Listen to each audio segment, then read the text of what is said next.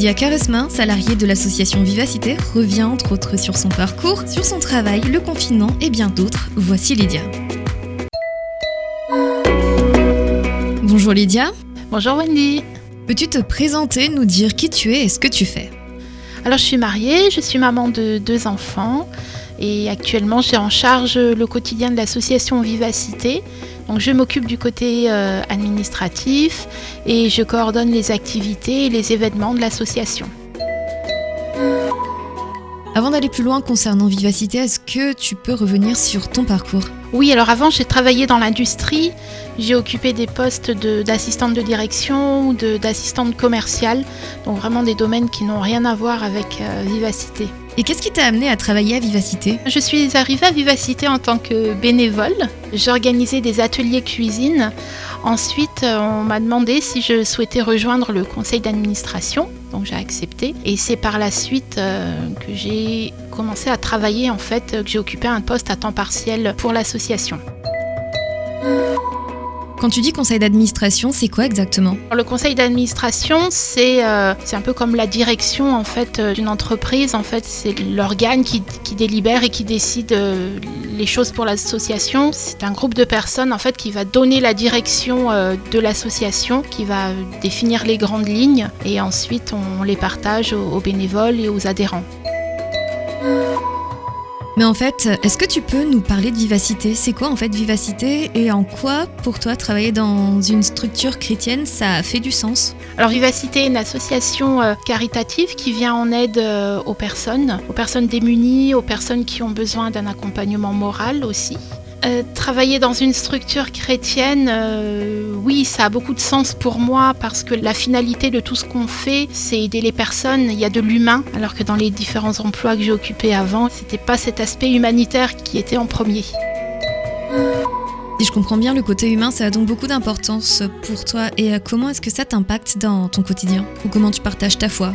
En d'autres termes, comment ta foi elle est en action tous les jours dans ce que tu fais? La foi qu'on vit au, travers de l'association, finalement, c'est quelque chose de naturel pour nous. Euh, c'est ce qu'on trouve dans la parole de Dieu, c'est venir en aide à notre prochain, sans jugement, sans, sans critères, en fait. Donc jour après jour, on peut aider des personnes qui viennent d'un peu partout, qui ont un, historique euh, très très différent. C'est ça qui est beau dans cette association, c'est qu'on croise vraiment beaucoup de personnes qui ont tous un contexte différent et on peut leur apporter de l'espoir et en plus de l'aide. Ce n'est pas que l'aide matérielle qu'on leur apporte, c'est aussi un accompagnement moral. Il y a beaucoup de détresse chez les personnes. D'ailleurs, des personnes qui viennent dans notre association, par exemple pour l'espace d'un repas, puisqu'on sert des repas le samedi soir. Donc il y a des personnes qui viennent c'est pas tant pour le repas qu'ils vont pouvoir manger, mais c'est pour le cadre, c'est pour euh, l'accueil, c'est pour la convivialité et le petit peu d'attention qu'on va leur apporter euh, l'espace d'un repas. Et justement par rapport à ça et au confinement, comment est-ce que ça s'est passé puisque tout a été fermé? Oui, Malheureusement, pendant le confinement, on a été contraint d'arrêter nos activités puisque les locaux dans lesquels on reçoit les bénéficiaires sont étroits. Donc on ne pouvait pas garantir une distanciation raisonnable ou alors il fallait accueillir les personnes euh, peut-être deux ou trois à la fois. Donc c'était pas possible sachant que le samedi soir on peut accueillir euh, de 30 à 50 personnes pour le repas donc euh, c'était compliqué. Et puis on a aussi beaucoup de nos bénévoles qui sont retraités, très très dynamiques mais retraités et il y a eu aussi une interdiction à partir de 60 ans. Voilà, il fallait aussi protéger nos bénévoles. Donc il y a eu tout un concours de circonstances qui a fait que malheureusement oui on a dû fermer nos activités. Oui. oui, parce que même la banque alimentaire, ça a été fermé aussi. Oui, pour les mêmes raisons, par rapport au local et manque de bénévoles, oui. Quelle est la part de bénévolat au sein de Vivacité et comment est-ce que vous faites appel aux personnes pour euh, justement participer aux actions dans les différents pôles de Vivacité? Alors la grande majorité de nos bénévoles euh, fréquentent euh, notre église, l'église locale de Grenoble. Ensuite il y a aussi un petit peu de bouche à oreille. Par exemple dans la banque alimentaire, c'est vrai qu'il y a une dame qui, bah, a proposé à une amie à elle de venir. Et donc cette amie, quelques années après, est encore là avec nous. Et la bénévole qui était là au départ, elle par contre a dû arrêter, mais son amie est restée. Donc c'est principalement voilà l'église et euh, de bouche à oreille. Il y a aussi euh, les services civiques à Vivacité. Comment ça se passe un service civique avec euh, Lydia? Je pense que ça se passe bien, en tout cas de mon, de mon point de vue. Non, c'est vrai que depuis euh, quelques années, on a la chance de pouvoir accueillir des jeunes volontaires en service civique. Donc euh, je trouve que c'est une très belle opportunité pour ces jeunes. D'une part, ils peuvent découvrir le monde associatif et le, quotidien euh, d'une association peuvent aussi découvrir d'autres métiers et puis aussi acquérir des expériences. Dès que possible, on leur confie des responsabilités, toujours avec l'objectif qu'ils puissent enrichir leur CV pour plus tard. Parce que c'est tous les ans Oui, on en a un ou deux par an, oui. Nous sommes encore début septembre, mais si jamais tu avais quelque chose à dire aux jeunes qui n'osent pas forcément postuler ou autre, tu leur dirais quoi? Moi, je leur dirais ne faut pas hésiter euh, déjà à nous contacter et à, se lancer. Parce qu'une association comme la nôtre euh, propose différentes activités, donc il y aura forcément des choses qui pourront lui plaire. Et puis, euh, ça permet d'acquérir une expérience.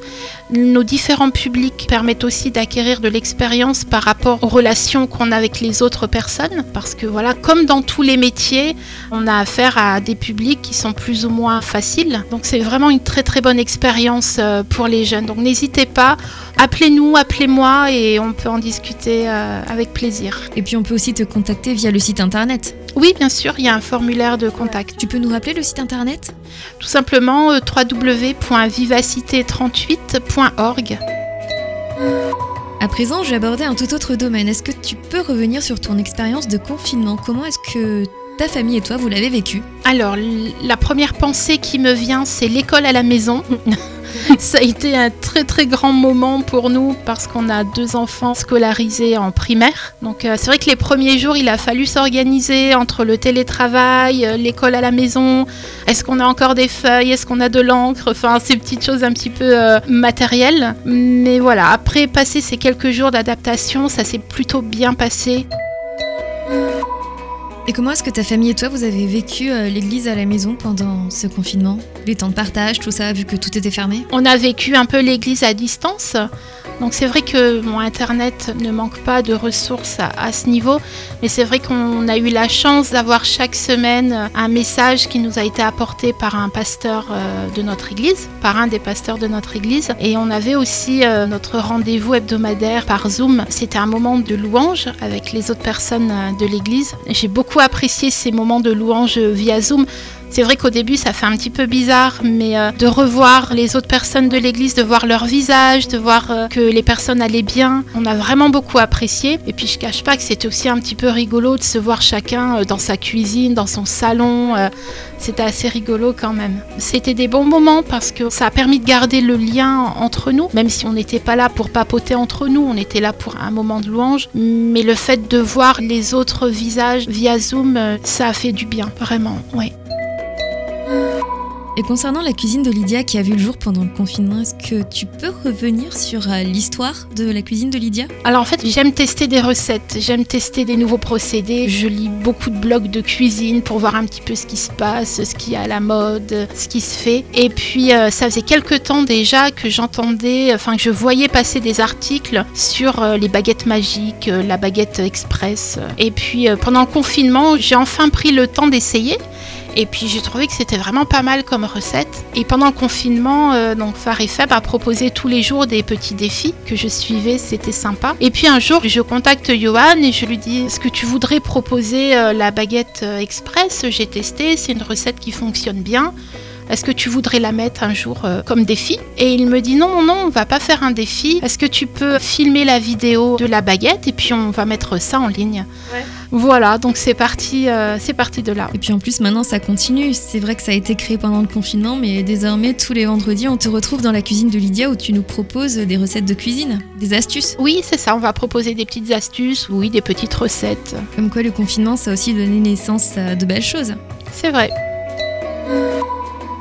Nous sommes euh, début septembre. Est-ce que tu peux nous raconter comment se déroule la rentrée euh, des enfants avec tout ce qui se passe en ce moment? Que ce soit par rapport aux mesures qui peuvent être contraignantes ou même euh, le retour de tes enfants, est-ce qu'ils sont contents ou euh, comment ça se passe? Alors la rentrée s'est plutôt bien passée. C'est vrai que les mesures euh, ont été nettement allégées puisque maintenant les enfants peuvent jouer les uns avec les autres. Enfin, tous les groupes, toutes les classes peuvent jouer ensemble pendant les temps de récréation alors qu'avant ils ne pouvaient pas. Au moment du déconfinement, Euh, les enfants peuvent avoir des interactions entre eux pendant les cours. Donc ce qui est resté en place, c'est le lavage des mains encore plus fréquent et le port du masque obligatoire pour tous les adultes. Donc là, je parle pour des enfants qui sont en primaire, donc eux ne sont pas concernés par le port du masque. Donc ils l'ont très bien vécu. C'est vrai qu'encore une fois, on se rend compte que les enfants ont une capacité d'adaptation euh, incroyable. Pour eux, c'est une rentrée normale. Et qu'est-ce que tu donnerais comme euh, encouragement aujourd'hui aux personnes chrétiennes ou non hein, qui euh, peut-être ont peur face à l'avenir? C'est vrai que cette situation est assez particulière, bizarre. Très honnêtement, on ne sait pas, on sait pas trop où on va, même pour euh, ces prochains mois. Mais moi, j'encourage chacun à rester confiant en Dieu, parce que quoi qu'il arrive, on sait qu'il a tout dans ses mains. C'est important de garder euh, notre assurance en lui, de garder l'assurance qu'il a notre vie à nous, pas juste la situation, mais qu'il a vraiment notre vie à nous dans ses mains et qu'il sait ce qu'il y a de meilleur pour nous. Et dans tous les cas, la finalité est toujours ce qu'il y a de mieux pour nous. Que dirais-tu aux personnes qui nous écoutent et qui n'ont pas vraiment de notion de Dieu, de Jésus? Le premier mot qui me vient à l'esprit, c'est simplicité en fait. Je trouve que de plus en plus, avec les réseaux sociaux, on nous parle constamment de procédures, de routines. Il faut mettre en place ceci, il faut mettre en place cela pour être bien, pour euh, son développement personnel, pour réussir dans sa vie, dans ses projets. Mais euh, Dieu, il est simple. Et il n'y a pas besoin de routine, il n'y a pas besoin de protocole euh, ni de procédure. Voilà. La même façon où tu parles avec ton mari, avec ton colocataire, avec euh, ton frère, ton cousin, n'importe qui, ben Dieu c'est pareil. On va pas faire une introduction, on n'attend pas quelqu'un qui nous présente, qui fasse les présentations. Voilà, on y va cash. On parle à Dieu. Prier, c'est parler à Dieu. Donc on parle à Dieu comme à un ami, comme à un père, tout simplement. Nous arrivons à la fin de notre entretien. Est-ce que Lydia, tu peux nous partager ton témoignage de rencontre avec Jésus?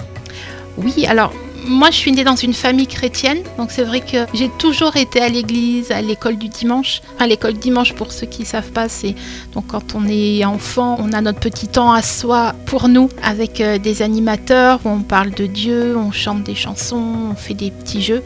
Donc euh, j'ai tout le temps baigné euh, dans ce contexte depuis petite. Malgré tout, à un moment, il a fallu que je fasse mon choix parce que la foi de mes parents, bah, c'était pas ma foi, quoi. C'était à moi de faire mon choix et c'est vrai qu'en devenant adulte, j'ai réalisé que je voulais suivre Dieu, que je voulais garder ses enseignements et que je voulais continuer dans cette voie. Merci Lydia.